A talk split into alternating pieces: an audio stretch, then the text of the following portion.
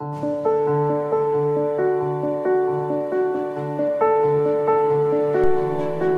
Santo Evangelio según San Marcos.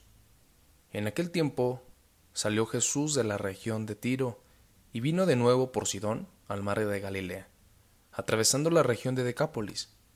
Le llevaron entonces a un hombre sordo y tartamudo, y le suplicaban que le impusiera las manos. Él lo apartó a un lado de la gente, le metió los dedos en los oídos y le tocó la lengua con saliva. Después, mirando al cielo, suspiró y le dijo, Efetá, que quiere decir, ábrete.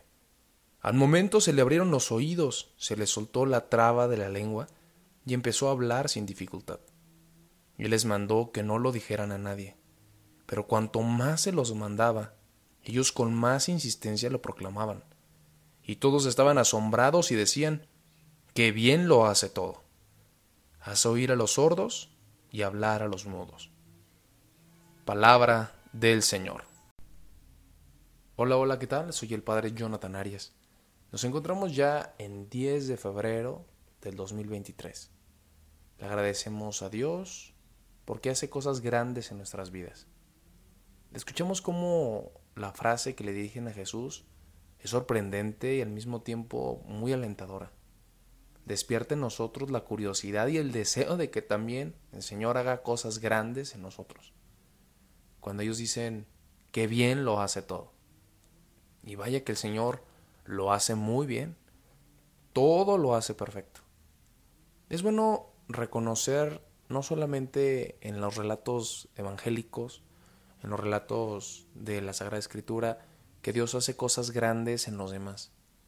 Que Dios sana a estos, que libera a aquellos, que toca a unos, que transforma las vidas de otros. Seguramente cada vez que escuchamos una curación, una liberación, una transformación, pongamos nuestro nombre ahí. Y recordemos de qué me ha transformado el Señor, de qué me ha liberado el Señor. Y así como el día de hoy escuchamos cómo Jesús toca, cómo Jesús con su misma saliva transforma y se hace curación para los demás, el Señor también se ha hecho curación para mí, para ti. El Señor seguramente también ha tocado tu vida y nuestras vidas. Y será bueno que hoy te pongas en ese relato, te veas y digas, tantas cosas ha hecho el Señor en mi día a día. Qué bien lo hace todo. Es que cuando tendremos memoria, no solamente de los momentos difíciles, de oscuridad, de tormenta, pues nos vamos desequilibrando y por eso necesitamos también darnos cuenta qué cosas grandes ha hecho el Señor en mi vida y en la tuya.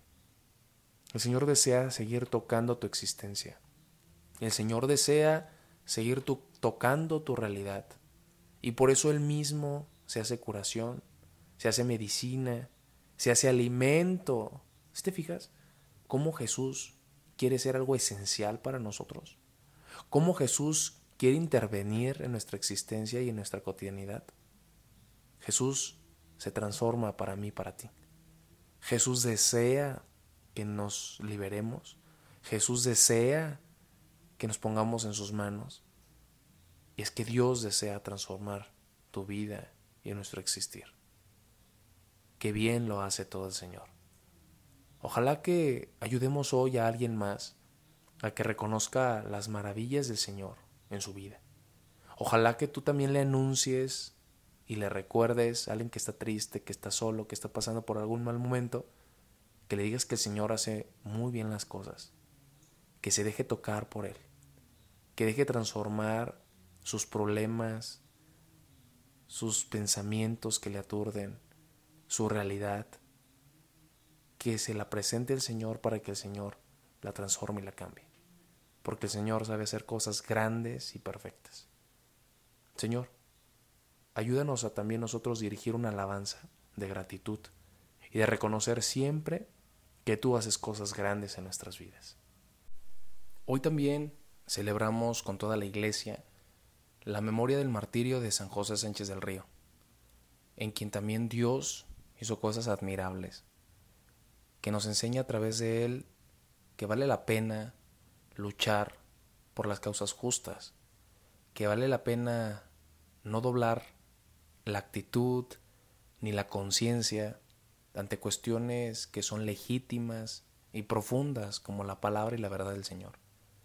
Pidemos la intercesión de San José Sánchez del Río, de aquí de nuestra diócesis de Zamora, para que siempre seamos valientes, honestos declaremos como Él que nunca fue tan fácil ganarnos el cielo.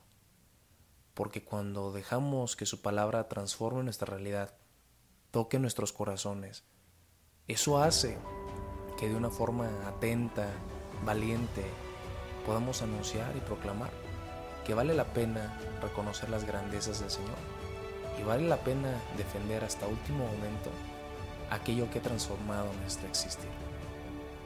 Esto fue Jesús para Millennials. Hasta pronto.